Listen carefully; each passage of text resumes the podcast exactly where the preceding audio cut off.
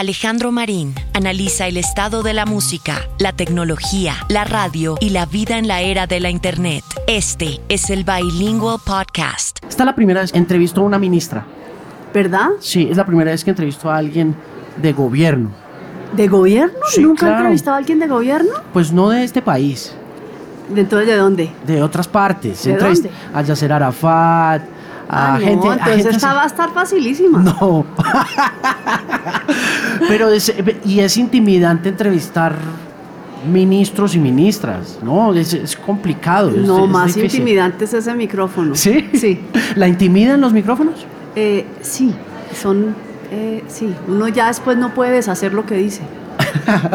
pero, la, pero la vi tranquila con Luis Carlos Vélez cuando explicó todo lo que teníamos que más o menos entender a grandes rasgos los ciudadanos del común, del tema del LATIC y todo ese rollo, la vi relajada. vi Sí, relajada. no, no, no, a mí me encanta hablar de, de mi sector, me parece lo máximo, es un sector súper eh, innovador, lleno de oportunidades, eh, así que cuando empiezo ya se me quita todo el, todo el nerviosismo. Hablando de ese tema de innovación, ¿qué es lo bueno de la innovación y qué es lo malo de la innovación?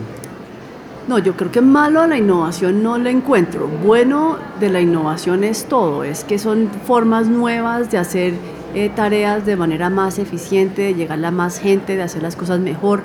Em, claro, como todo en la vida, pues uno tiene que tener, eh, saber en qué se está metiendo. Y, eh, uno de los temas que a mí, digamos, me parece más importante en la innovación, por ejemplo, que son las redes, que hace X años no existían, es, claro, buenísimo el que nos podamos comunicar todos entre todos, pero tenemos que tener unos niveles de responsabilidad, sobre todo con nuestros niños, niñas y adolescentes, la forma como los niños y las niñas usan redes. Entonces, todo tiene, digamos, unas cosas que no es que sean malas, sino que hay que saberlas manejar. ¿Tiene hijos? No, ¿No? no. ¿Piensa Pienso en general en, en, la te- vida. en- en tener hijos alguna ah, vez? no, ya, ya, yo, yo 51 años ya no. ¿No? ¿Por qué decidió no? No, no fue que tomé ni decisión ni de sí ni de no, sino que no, no tuve. Hmm. Pero no fue una decisión ni para uno ni para el otro. ¿Se dedicó a estudiar? ¿Se dedicó a trabajar? ¿Dónde empezó? ¿Cómo empezó la pasión por la tecnología? Eh, fue, honestamente, eh, siempre me han gustado tener las últimas maquinitas, las cosas van saliendo, a mí me gusta como la más nueva, la que más cositas hace. Eh, y después de que estuve trabajando en Washington unos años, una amiga me llamó para, eh, para entrar a Apple. Hmm. y me pareció lo máximo.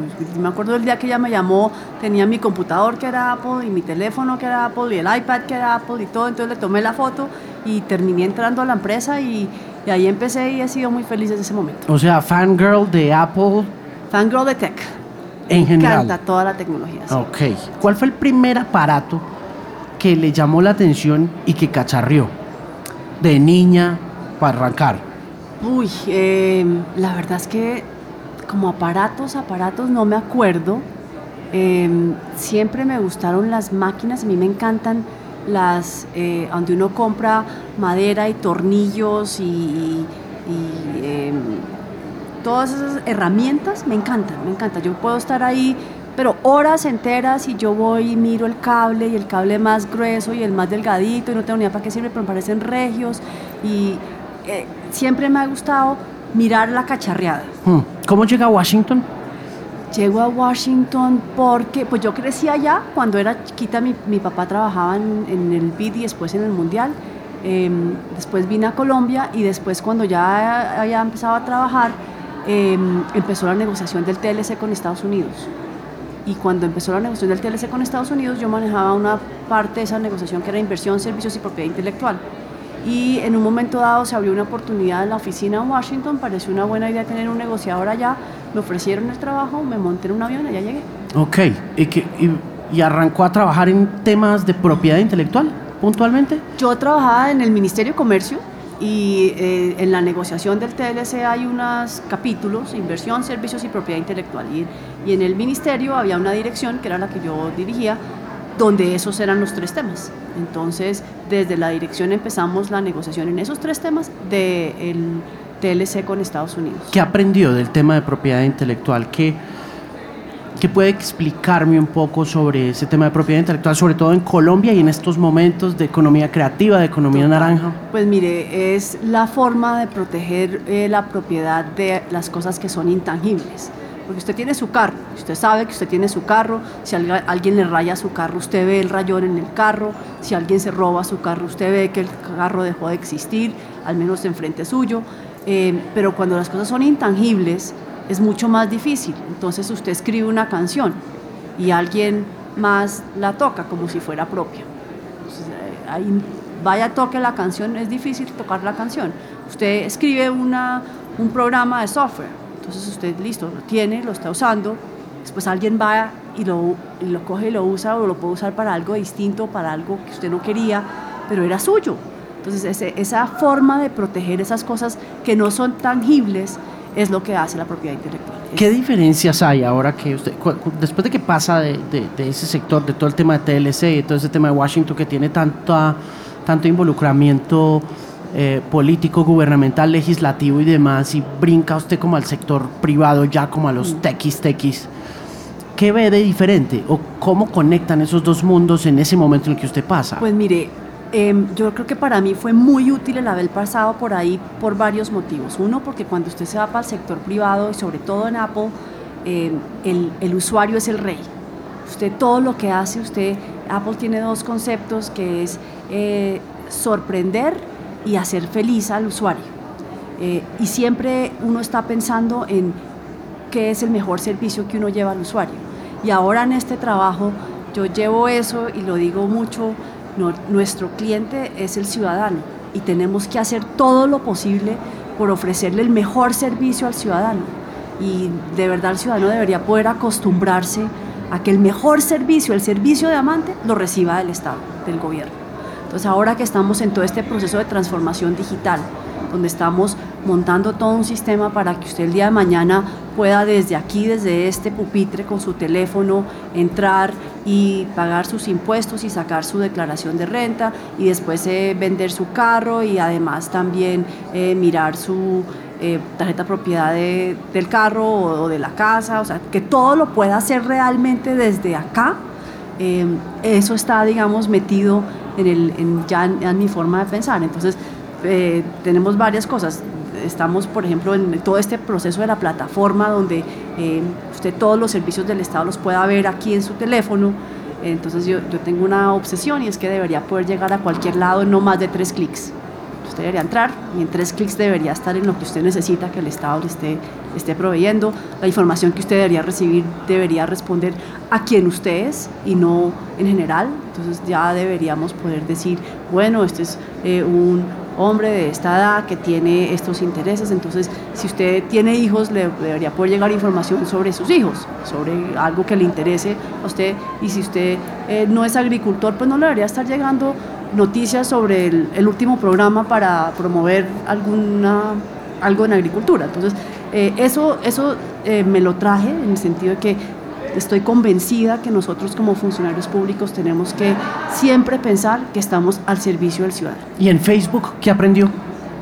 En Facebook aprendí em, muchas cosas. En Facebook aprendí eh, el uso responsable de redes, el hecho de que em, todos tenemos una responsabilidad para asegurarse que nuestros niños y niñas sepan usar las redes de una manera responsable eh, y es una tarea de todos, no es una tarea de una empresa, no es una tarea del gobierno, es una tarea de todos. Todos tenemos esa, esa responsabilidad. ¿Cómo siente ese tema de la regulación para ellos hoy en día después de todo lo que ha pasado? ¿Para quiénes? Para Facebook. ¿Cómo ve, por ejemplo, el papel del gobierno europeo en la regulación, la llegada de esta SAR digital a, a controlar y a regular ese poder enorme que le hemos dado a Facebook? Sí, yo creo que todo es un proceso, ¿no? O sea, cuando, si usted piensa hace 13, 15 años, eh, estas empresas no existían, el concepto de usted usar el teléfono para algo más de hacer una llamada no existía y evolucionó la tecnología de un momento a otro, surgieron unos eh, prestadores de unos servicios que hoy en día son muy grandes y con, con eh, la evolución no tanto de las empresas, sino del sector, va evolucionando la regulación y la necesidad de regular más, la capacidad de regular más, porque es que además la tecnología ha evolucionado tanto que hace 15 años el servicio era imposible y regularlo también lo era. Hoy en día ya con la tecnología donde está, pues ya lo podemos hacer de una manera mucho mejor. Lo que sí es claro es que em, estos servicios de alguna forma eh, no tienen fronteras. Si usted usa su cuenta y usted está aquí y está en Chile y está en China, igual usa, es su misma cuenta. Entonces, sí uno aprende al hecho que la coordinación entre los países en general y por eso, por ejemplo, nuestra participación en la OCDE en este tema precisamente de tributación de las grandes plataformas, pues es tan importante porque ya un país solo difícilmente puede tener un impacto inmenso sobre una regulación, tenemos que hacerlo de una manera mucho más coordinada, eh, mucho más articulada, entonces exige de los gobiernos estar hablándose y coordinándose muchísimo más. Y ahí volvemos al tema con el que arrancamos la charla, que tiene que ver con innovación, que yo sí siento que, que hay un downfall, que hay un downside de, de, de la innovación en el sentido de que em, cada cosa que propone la tecnología o que sugiere la tecnología y que mejora las condiciones de cierto sector o de cierta situación, trae consigo dos o tres cositas que problematizan esas soluciones, ¿no? Yo, por ejemplo, hace poquito compré el teléfono nuevo, el, el, nuevo iPhone, y me pareció muy curioso que lo que hacía a la hora de apagar el teléfono celular con un botón, con el 8, en el 11, tengo que usar tres botones, ¿no? Pasa a veces también con la innovación, que soluciona unas cosas, pero le construye un montón de problemas adicionales, ¿no? No, yo veo la innovación de verdad como em, una, una evolución que además espero que todos tengamos, en el sentido de siempre saber que podemos hacer las cosas mejor, más fácil. Em, el, el, hecho de que usted va a ver que hoy usted tal vez siente que antes era con un botón, pero se va a dar cuenta que con eh, el uso del tiempo con el, con el teléfono va a ver que va a hacer las cosas mucho más rápido y que va a llegar a ellas mucho más fácilmente. Entonces, la innovación de verdad es algo que todos deberíamos tener, todos deberíamos levantarnos por la mañana y pensar, esto que yo siempre hago, ¿cómo lo puedo hacer mejor, más fácil, eh, más rápido? Em, y, y, al final también libera tiempo, libera tiempo para que usted pueda hacer cosas pues que lo, lo hace más feliz. Entonces yo sí veo la innovación puras oportunidades, pura posibilidad de tener eh, cosas mejores, de tener opciones que hoy no tenemos eh, y, me encanta soñar en lo que, lo que va a ser el mundo dentro de un año, dentro de cinco años, dentro de diez años. Yo muchas veces cuando hago presentaciones pienso, probablemente esta filmina no va a tener ningún sentido en cinco años porque el sector va tan rápido que ya vamos a estar hablando de algo distinto. Hmm. Y hablando de ese tema de sueños, usted como ministra, respondiendo también un poco a la velocidad con que se mueve la tecnología, a la rapidez con que la innovación nos obliga a plantearnos soluciones inmediatas para poder construir de verdad un mundo mejor. ¿Cómo ve a Colombia y cuál es su sueño como ministra desde su cargo? Pues mire, yo veo a Colombia eh, con mucho optimismo. Yo eh, aquí en Colombia 4.0, donde tuvimos más de 50 mil inscritos, eh, hablando de animación, de inteligencia artificial, de blockchain, de eh, música, de eh, programación. O sea, lo que tenemos aquí es un talento extraordinario, una capacidad creativa increíble. Las industrias creativas digitales las vemos aquí, sobre todo en Colombia 4.0 presentes, pero lo más lindo es que detrás de esas industrias lo que hay son personas. Es gente haciendo cosas que la hace feliz, es personas generando contenidos audiovisuales que incluye la persona del maquillaje, la persona de las luces, la persona del sonido, la persona de los elementos que tienen que traer, o sea, es una producción que trae mucho trabajo para mucha gente, que eso a su vez trae oportunidades y trae estabilidad en las familias de esas personas. Eh, entonces, aquí eh, en Colombia estamos pasando por un momento eh, de, yo lo llamo, yo soy economista, ¿no? Entonces hay un concepto que es el, punto de inflexión, y es cuando como que usted baja y ¡pum! sale, salte, salta, coja cambia la dirección. Y yo, siento que estamos en ese cambio de dirección, nos estamos yendo hacia arriba, estamos soñando y pensando en cosas que antes tal vez no soñábamos. Eh, de verdad, yo hoy, cuando fui a, una charla que había hoy eh, de inteligencia artificial y veía a la gente, y más de lo que estaba que, lo que estaba pasando en la tarima, lo que me interesaba era ver a la gente toda ahí sentada, oyendo y pensando qué quiere decir inteligencia artificial, para qué me sirve, cómo interactúa con mi vida diaria. Eso me parece que es increíble. Entonces, sueño con un país primero conectado. Quisiera que todos los colombianos tuvieran una conectividad de alta velocidad, de la mayor calidad eh, en cualquier lugar del país. Eh, sueño con un país de personas que usan esa tecnología, esa conectividad para buscar las cosas que los hace feliz, bien sea aprender a programar, bien sea aprender historia, bien sea aprender un tercer idioma, o sea, realmente que, aprovechemos esa tecnología, esa conectividad eh, y un país en crecimiento, o sea, y, un país eh, muy optimista. Yo creo que... Mm. Eh, de verdad aquí lo, lo, siento, lo veo, la juventud además que usted ve acá, porque además la gran mayoría son personas muy jóvenes que estemos pensando en este mundo del futuro y que saben que son no, no únicamente em, observadores, sino que son actores, son personas que cambian la vida. Cada persona que está aquí en Colombia 4.0 es una persona que está convencida que en, en, su actuar y en lo que está haciendo tiene unas oportunidades de generar oportunidades nuevas. Y Total. Eso, eso es magnífico. Sí, sí, estoy completamente de acuerdo con eso. Aquí soñamos con, con ese país. Total. Em, ¿Qué tan difícil es, ministra, eh, cumplir ese sueño de la conectividad del país entero? Pues em, no es fácil, no es que uno pueda escribir un decreto y diga decrétese la conectividad, ni muchísimo menos, pero estamos haciendo las tareas, estamos haciendo muy bien, eh, estamos siendo muy rigurosos y muy juiciosos, eh, lo hicimos en un orden que es el orden que tocaba.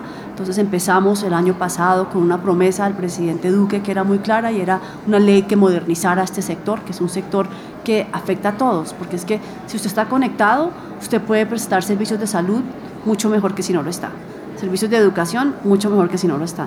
Cultura, transporte, eh, trabajo, eh, o sea, todos los sectores utilizan la conectividad y la tecnología. Entonces es un sector habilitante de todos los demás sectores. Eh, y, se me olvidó la pregunta. no, pero, pero venga, le, le, complemento, porque desde esa perspectiva económica, y usted como economista le quiero preguntar, desde esa dinámica, de la forma como se dinamiza el, todo sector, ¿Sí? transporte, eh, comida, em, económicamente hablando, ¿no le preocupa esa naturaleza disruptiva que tiene la tecnología en las economías establecidas desde esa perspectiva un poco eh, un poco como paradójica, en el sentido de que la tecnología entra y se queda con sectores económicos completos, abarata costos y destruye otros modelos de economía ya establecidas. ¿Usted como economista cómo ve eso? Yo veo eso como unas oportunidades increíbles. Eh, la disrupción es parte del, día, del diario vivir, o sea, uno, uno no puede decidir que no quiere el cambio. Lo único que claramente es permanente es el cambio. O sea, la probabilidad de que usted y yo volvamos a estar aquí sentados y que nada haya pasado dentro de un año eh, es muy poquita. Y, eso eh, creo que es, algo que hace que la vida sea súper interesante, el que usted sepa que hay cambios, que usted sepa que las cosas van a cambiar, pero sobre todo en el sector de tecnología lo más increíble, lo más agradable es que el cambio trae siempre oportunidades. Entonces, uy, sí, eh, hay un sector que cambió la forma como se presta un servicio gracias a la tecnología, pero para poder prestar ese servicio surgen una necesidad y unos talentos nuevos, importantes, distintos, y lo más interesante es que gracias a la tecnología el saber se democratizó muchísimo.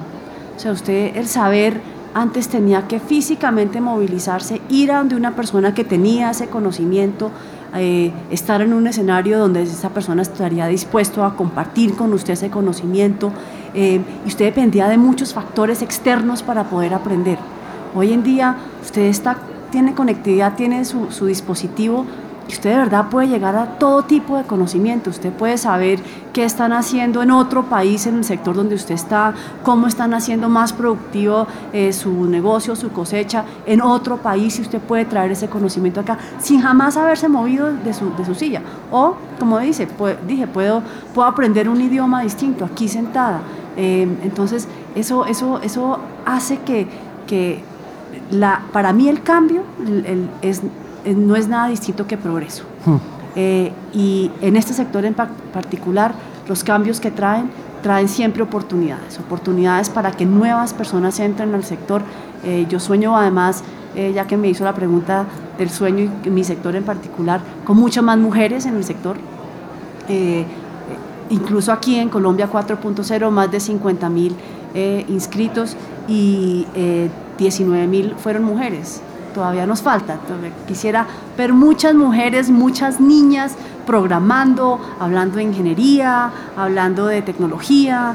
Eh, y, yo creo que eso es un proceso y, ahí vamos. Hmm. En ese proceso, ¿qué siente usted que falta para alcanzar esos niveles de igualdad que, que se están peleando tanto, que se están discutiendo tanto? Por primera vez, digamos, en esta cuarta oleada de feminismo, hay de todos modos una conciencia por parte de todos de qué hemos estado haciendo mal, pero y usted también como líder, como lideresa del sector digital, ¿qué le dice a las mujeres y a las chicas? Que em, tenemos muchas oportunidades enfrente y que tenemos que, apropiarlas y usarlas. Cuando lanzamos nuestra primera ola de un programa lindísimo que tenemos en el ministerio que es programación para niños y niñas, que empieza enseñándole a, los profesores y después a, las, a los estudiantes, eh, vimos que eh, la gran mayoría de los profesores que levantaron la mano fueron hombres. dije, pero ¿por qué? No, vamos y hablemos con las profesoras para que también se interesen. Hoy en día de los profesores hay profesores dedicadísimos al tema de programación, tanto hombres como mujeres, pero tocó hacer ese empujoncito y yo creo, y en las niñas también, las niñas uno no se da cuenta, pero em, uno tiene, tiene taras y yo que me creo súper de avanzada me di cuenta que tenía tara porque una amiga me mandó la foto del bebé con una, una camiseta de un, de, un eh, equipo de fútbol. Y yo le dije, está divino el chiquito. ¿Cuál chiquito? Es chiquita. Y yo digo, pucha, es verdad. Yo decidí que era hombre porque tenía una camiseta de un, de un, equipo de fútbol. Y, la verdad es que uno no se da cuenta, pero uno también tiene taras y hay, hay, que irlas quitando, sacando del camino para poder avanzar y, eso depende de verdad también de los papás, pero también de los amigos y de los hermanos y de los primos y, y de todos. Tenemos que ir rompiendo esas taras y, estoy segura que vamos a ver a muchas más niñas metidas en este sector. ¿Los papás de dónde son? Mi papá es de Popayán ah. y mi mamá es de Cali. Ok. Sí. Oiga, ¿y, y el papá eh, católico? Católicos todos, somos en la casa. Ah, no, sí, yo soy católica, yo rezo y yo voy al Divino Niño. y yo, Al Divino Niño y yo somos grandes amigos. Y, y, sí, no, no, no, total, total. Yo creo mucho en Dios. ¿Conservadores? ¿Conservadores en, en la crianza? No, por el contrario, eh, extraordinariamente liberales, tanto mi mamá como mi papá, políticamente no sé qué son, pero, pero en, su forma de ser, eh, absolutamente liberales. Yo siempre era, la que no, yo le contaba a mis papás a dónde iba, no, no, no, no era tanto pedía permiso. Em, me decían, si usted está en una fiesta y usted ve que está incómodo algo, llámenos y vamos por usted, no hacemos preguntas, nada, usted fresca, pero pues siempre sepan que estamos ahí. Em, no, muy liberales. La primera vez que me fui con un novio para Cartagena, mami, me voy con un novio para Cartagena, y mamá, bueno, pues ¿dónde te vas a quedar? Y yo no, no sé, bueno, no, déjame, yo te ayudo a conseguir dónde. Yo, listo, hagámosle. Porque sí, realmente ah, siempre fueron eh, más que cualquier otra cosa estrictos cuando tenían que serlos, la disciplina es clara, digamos, yo aprendí eh, el proceso de sentarme a estudiar y demás, porque pues es parte de lo que uno aprendía en la casa, pero a la vez eh, sí fueron eh, muy, muy liberales y nos, nos, dejaban volar y soñar cuando queríamos. Esa cercanía de pronto al catolicismo, a la religión em, y la cercanía después a la tecnología, a lo digital, eh, ¿no le hace perder un poquito la fe? Para nada, por el contrario, es gracias, por dicho, para nada. Yo, yo, yo tengo muchas cosas que son muy claras, digamos Em, yo creo mucho en Dios y sé que las cosas pasan por un algo. Em, yo sé que mis papás están ahí y, siempre fueron una, una, una, piedra muy clara y que me, me, dejaron hacer otras cosas porque siempre sabía que no importa, si yo la embarraba y eso me iba contra el planeta, ahí volvía y ahí estaba como en un lugar seguro. Y la tecnología pues es parte de eso, es, de, de, uno poder soñar. Entonces, así como soñé un día irme con mi novia para Cartagena, también eh, soñé que algo nuevo puede pasar y que vamos a conectar a millones de colombianos, que Colombia va a ser un centro para la cuarta revolución industrial y que vamos a tener personas que están trabajando y no solamente trabajando, sino liderando nuestros temas del futuro eh, aquí en Colombia. Yo sí creo que Colombia tiene todo el talento, la posibilidad de ser este eh, centro de, creatividad positiva eh, en el sector de tecnología, pero además en general, eh, que la región necesita. Hmm. la inteligencia artificial, hablaba usted ahorita de unas cuantas conferencias que se han producido acá hoy. Sí, hoy es el día de inteligencia artificial en Colombia 4.0. Muchas, muchas conferencias, los invito a que vayan. Hace, mm, hace dos semanas le, le vi una conferencia a Jack Ma y a Elon Musk en, creo que fue en Taiwán o por ahí, en China. Eh, los dos tienen posiciones completamente opuestas de la inteligencia artificial. Jack Ma propone la hegemonía de la inteligencia artificial. Elon Musk le tiene pavor a la inteligencia artificial. ¿En serio? Sí. Elon Musk le tiene pavor. Elon Musk se ha, peleado con Mark Zuckerberg en Facebook, en el wall de... ¿Verdad? se pelea con él porque dice que la inteligencia artificial va a terminar siendo más inteligente que nosotros. No, yo en eso no creo. Yo eh, honestamente creo que la, la tecnología es un medio para llegar a un fin, no es un fin en sí mismo. Eh, la inteligencia artificial es una tecnología emergente entre otras, realmente es, emergente. Hasta ahora está chiquita, es un bebé. Sí, está apenas eh, naciendo. Exactamente. Em, pero lo importante es que esta tecnología y las demás son medios para llegar a un fin. Eh, en el caso nuestro, claramente el fin es el bienestar de los ciudadanos en Colombia. Ese es nuestro objetivo, nuestra obsesión. Ahí queremos llegar. Queremos una sociedad que esté en equidad, donde todos tengamos oportunidades eh, iguales y donde todos podamos crecer de una manera, digamos, eh, eh, positiva. Em, pero, pero yo creo que uno, uno no puede decidir que estar en contra del progreso es como estar en contra del oxígeno. ¿Y qué? Usted puede decidir que, que odia al oxígeno, ajá. No hay nada que hacer, le toca respirar. Y esto es algo muy parecido, es, es, el progreso va a venir porque el ser humano por su naturaleza quiere más. Esa es la naturaleza del ser humano. Quiere ser mejor, quiere, quiere ser más feliz. Y eso es lo que nos lleva a todos estos descubrimientos. Que un día alguien se levantó y dijo, uy, yo quiero, se me ocurre hacer eso, porque me haría más feliz, porque me gustaría, me parece chévere hacerlo. Y por eso es que salen todas estas nuevas formas de prestar servicios, nuevas tecnologías. Y, y yo creo que uno tiene que abrazar eso y echar para adelante con eso. En ese desarrollo de inteligencia artificial y en la forma como estamos viendo el crecimiento de la inteligencia artificial desde estas etapas de gestación tan pequeñas, eh, ¿le preocupa la desinformación que están produciendo en muchas ocasiones factores o elementos disruptivos de la democracia, de la libertad de expresión, todo lo que ha sucedido en los últimos meses, lo, del informe ayer de la Universidad de Oxford que dice que el 80% de la desinformación está producida por robots en redes sociales. ¿Cómo ve eso usted, ministra? No, yo realmente creo que em, este nuevo mundo en el que estamos es un mundo de una responsabilidad personal muy grande. Eh, lo es en el sentido positivo, es decir, si yo decido que voy a aprender un segundo idioma o un tercero, un cuarto, un quinto, es porque yo me senté y tomé la decisión de hacerlo, pero a la vez eh, uno tiene que ser consciente de lo que uno consume eh, y uno sí se tiene que preguntar cuando uno recibe noticias. Y yo cuando leo las noticias, yo no, no leo las cosas como que sean verdad. Yo, si es una noticia que me interesa, yo me meto y veo a ver si hay más fuentes, si son fuentes fidedignas y si están replicados, pues entonces ahí digo, bueno, esto es una noticia real, es una noticia digamos, creíble y ahí ya, ya la entendí. Y lo otro es que hay que separar mucho lo que es la opinión de lo que es la noticia, porque hay mucha gente opinando, opinando incluso sobre noticias como si fueran noticias y no lo son. Son opiniones. De acuerdo. Eh, y ahí yo sí creo que los medios tienen una responsabilidad muy grande de, eh, de estar dándonos noticias eh, de una manera responsable, de una manera más investigada. No es que recibí una fuente y repetí lo que me dijo esa fuente, no.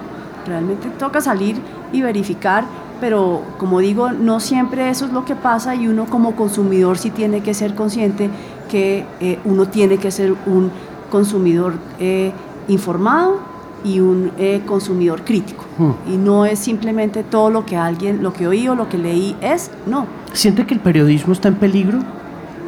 Para nada, yo creo que el periodismo es una fuente de de conocimiento, de información y de opinión eh, que es muy importante y que va a continuar. Eh, como no, otras cosas eh, está en evolución, la, forma de entrega de la información está cambiando, pero la información siempre, el ser humano por su naturaleza la, es, es quiere información, quiere saber más. y creo que, que, el periodismo lo que sí es que pues hay, hay distintos tipos de periodismo ah, y, como consumidor, vuelvo a la, responsabilidad personal, em, uno tiene que saber de dónde viene su noticia y entender cuándo lo que hay es una opinión, cuándo lo que hay es una verdadera descripción de hechos con eh, simplemente descriptivo y cuándo hay una descripción de hechos con análisis. Como consumidora, y lo digo yo también como consumidor, porque creo que por encima de todo yo soy es un ávido consumidor de cultura, de tecnología, eh, de información y cultura pop, más que cualquier otra cosa. ¿Cuáles son esos puntos claves para volverse un mejor consumidor? Porque creo que hay una falla también en la manera como se ha democratizado el ejercicio innovador de publicar una opinión, una foto, un meme, un GIF, y es que de alguna manera estamos en muchas ocasiones, me parece a mí lo que veo en redes sociales cuando soy por ejemplo, director de emisoras, cuando estoy manejando las emisoras y veo que hay una avalancha de comentarios de odio contra una persona o contra alguna cosa que se dice, a veces siento que hemos sido muy condescendientes con el consumidor, a veces siento que un poco arrogante también al consumidor y esta es una perspectiva mía también como consumidor, eh, buscando siempre ser mucho más responsable en lo que consumo. ¿Usted cómo o qué tips puede dar? para ser un mejor consumidor, porque en realidad dependemos mucho del consumidor hoy en día. Pues mire, yo empiezo por decir que uno tiene que distinguir fuentes. Eh, yo tengo unas tres o cuatro fuentes donde cuando yo voy a esas fuentes, yo sé que lo que estoy leyendo es, es algo que ha sido eh, construido de una manera responsable, con una investigación detrás y que puedo más o menos creer en lo que está ahí. Em, entonces hay que distinguir fuentes. hay fuentes, reitero, de noticias, de opinión y de análisis. Y uno tiene que entender esas tres. Em, como idea, sí lo que sugiero es, cuando uno lee una opinión, busque la opinión opuesta. Eh, porque muchas veces, y sobre todo ahora, uno se vuelve, eh, o es muy fácil que uno se quede en una sola visión de un tema. Eh, y uno tiene que buscar activamente la visión opuesta. Tal vez no le cambie la opinión, pero al menos sí le da una, una idea mucho más amplia de lo que quiere decir ese, ese, evento que puede haber sido descrito de una manera por otra y que cuando uno lo ve desde otra perspectiva lo entiende de una manera diferente. Eh, entonces sí, sí creo que eh, uno tiene que tener sus fuentes donde uno sabe que la información es una información responsable, entender cuando la información que se recibe es de opinión y no de expresión de realidades. Eh, y, y, sí, yo soy eh, un poco eh, rígida en mis temas en el sentido que cuando yo oigo a una persona que estoy acostumbrada a creer que, que, que, hace la tarea y que, y que lo que dice es porque lo ha estudiado y, y como yo estoy metida en muchos temas, detecto cuando realmente no, realmente es que recibió una información y la repitió, pierdo fe. Entonces entra otra canasta. Pero uno tiene que hacer eso, tiene que ser un consumidor crítico. Yo creo que uno tiene, por, tiene todo el derecho a ser exigente. ¿Qué extraña del siglo XX? Qué extraño del siglo XX, ¿no? Yo, más que extrañar del siglo XX, tengo mucha ilusión por todo lo que ¿En serio? viene. Yo un miro- aparatico, no hay, no hay alguna cosita que uno diga, que usted diga, extraño el ¿Sabe teléfono de, de cuerda. ¿no? Le voy a ser súper sincera, yo tiendo a mirar para atrás muy poquito. Yo eh, tengo memoria de teflón, a mí nada se pega, o sea, realmente es que todo, todo pasa. Entonces tengo que mirar siempre hacia adelante. Me, me miro mucho hacia adelante, hacia atrás casi nunca miro. eh, estando muy agradecida con la vida porque he tenido una vida muy feliz, gente súper especial a mi alrededor, gente de verdad, eh, mis papás, mi hermana, mi familia, mis amigos, siempre han sido personas que yo digo, Dios me ama y me trajo unas personas extraordinarias a mi alrededor y con eso me da toda la fuerza para echar para adelante y para atrás más bien poco. Faltan tres, igual así tenga memoria de teflón, le voy a preguntar esta última, porque faltan tres meses para que se acabe la década. Sí, Está la segunda década del siglo XXI. ¿Cuál fue el momento más importante de esta década que va a llegar a su fin para usted?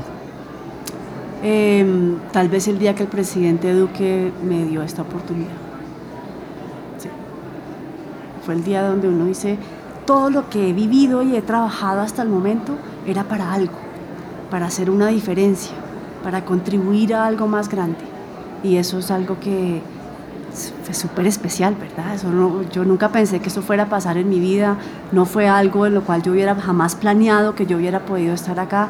eh, y, pues fue, es una oportunidad mágica que uno tiene una vez en la vida de entregarlo todo.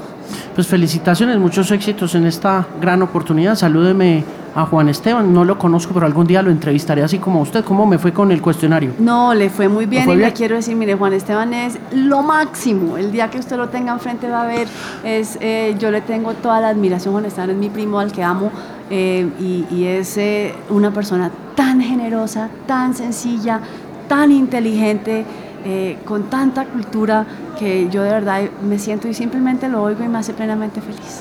Pues salúdemelo y que el futuro le traiga muchas cosas interesantes, ministra. Mucho gusto conocerla gracias Lo- por darme la oportunidad. Lo mismo, muchas gracias a usted, toda la, la- la buena energía y para adelante siempre. Y, y pues nada, este, este país que tenemos los, lo construimos todos, no es una tarea de una persona, de verdad todos tenemos una responsabilidad de hacer un mundo mejor todos los días. Ahí estamos firmes con Muchas- esa creencia de país. Mucho gusto. Buenísimo, gracias.